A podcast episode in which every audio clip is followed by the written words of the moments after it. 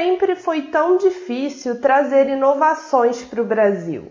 A razão principal tem a ver com a nossa cultura, né, que é muito burocrática e centrada no Estado.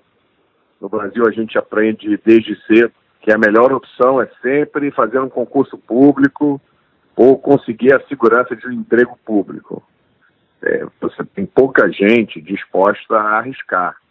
Nós temos uma máquina pública que é enorme, é inchada e custa muito caro.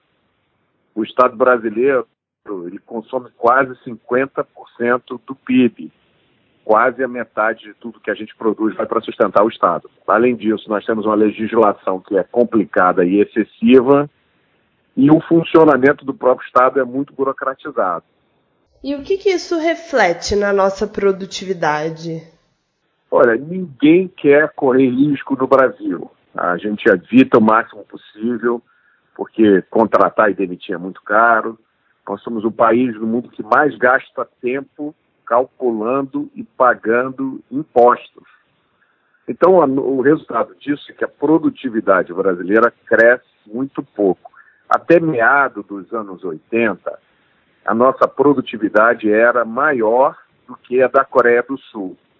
A partir do, do meio para o final dos anos 80, a Coreia ultrapassa a gente. Hoje, a produtividade da Coreia é muito maior que a do Brasil.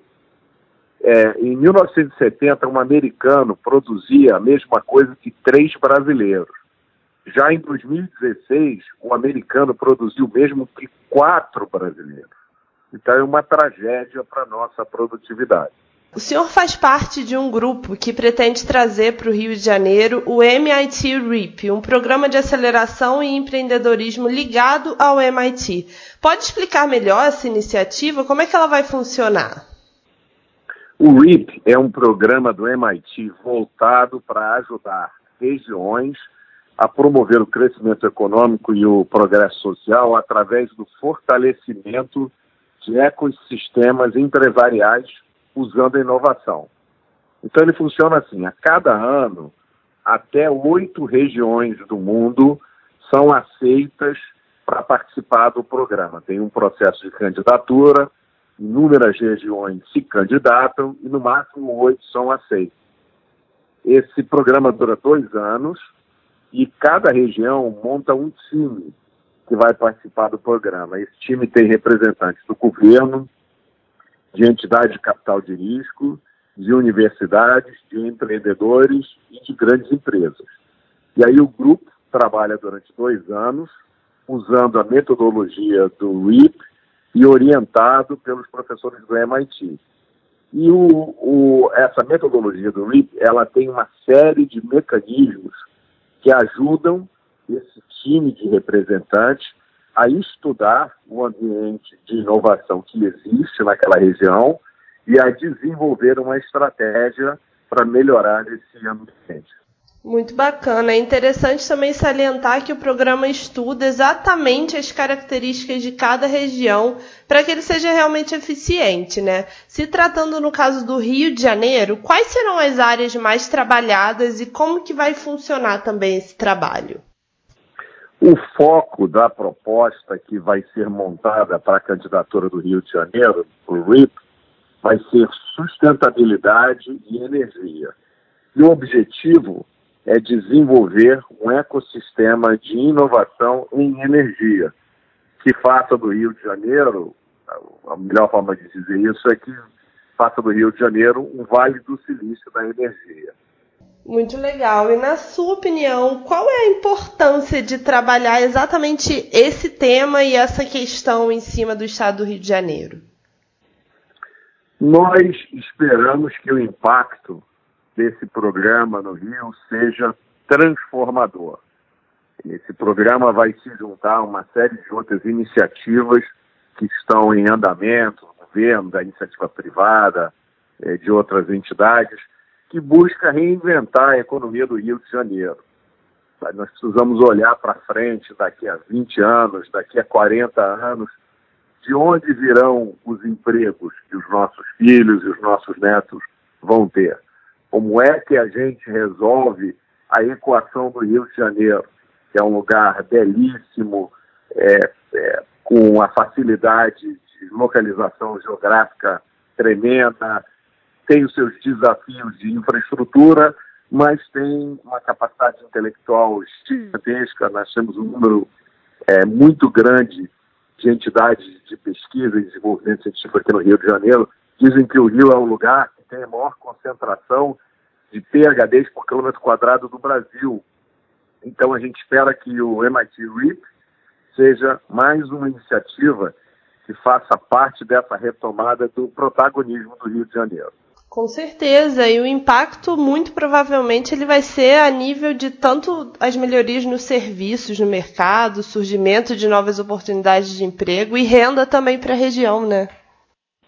Exatamente, é um impacto é, que se multiplica ao longo dos anos.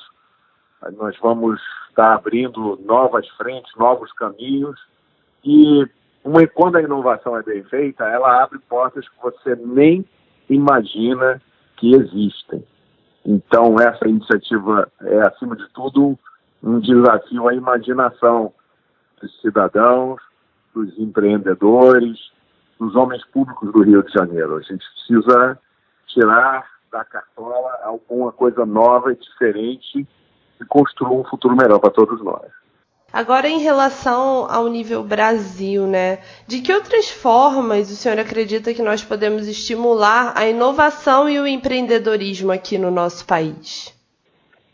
Nós precisamos caminhar na direção de maior liberdade econômica. Esse é o resumo do resumo. O que, que isso significa? Reduzir a burocracia, reduzir a carga tributária, o número de impostos, simplificar a nossa legislação e as nossas regulamentações, que são extremamente complexas, melhorar a segurança jurídica, que é uma coisa muito importante, especialmente nesse momento em que a gente está vivendo, em que é, existe uma insegurança muito grande sobre o que, que é legal, o que, que não é. E, talvez mais importante de tudo, reformular o nosso sistema de ensino para que as nossas escolas e universidades, tanto públicas quanto privadas, tenham mais liberdade para ensinar aquilo que é relevante hoje em dia, para ensinar aquilo que os alunos querem e precisam aprender. E o senhor se considera otimista em relação ao cenário que a gente tem atualmente? Eu me considero realista. O Brasil passou por décadas em que ele, durante as quais ele tentou repetidamente adotar um modelo é, onde poucas pessoas iluminadas, supostamente iluminadas, tomavam decisões que afetavam todo mundo. Né? Então, é, com, nos últimos anos, isso começou a mudar.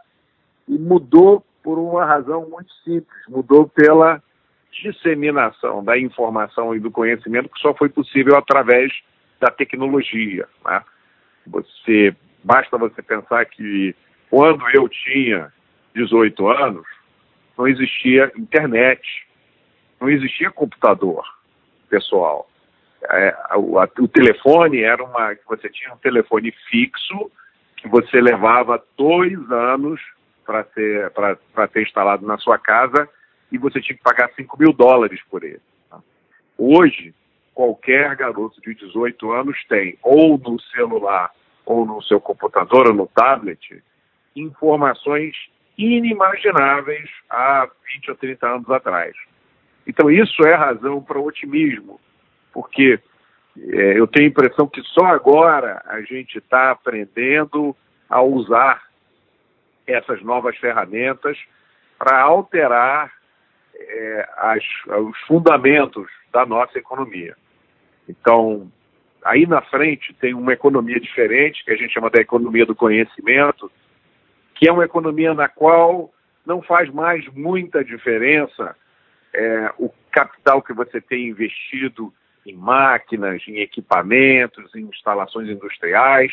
O que faz diferença é o capital que você tem investido em conhecimento. Então, o Brasil hoje tem uma chance de recuperar o tempo perdido, porque nesse novo mundo que a tecnologia está trazendo, que a transformação digital está trazendo, o, não é mais tão relevante assim o, o investimento que você tem em máquinas, em equipamentos, e passa a ser muito mais importante o investimento que você fez em conhecimento.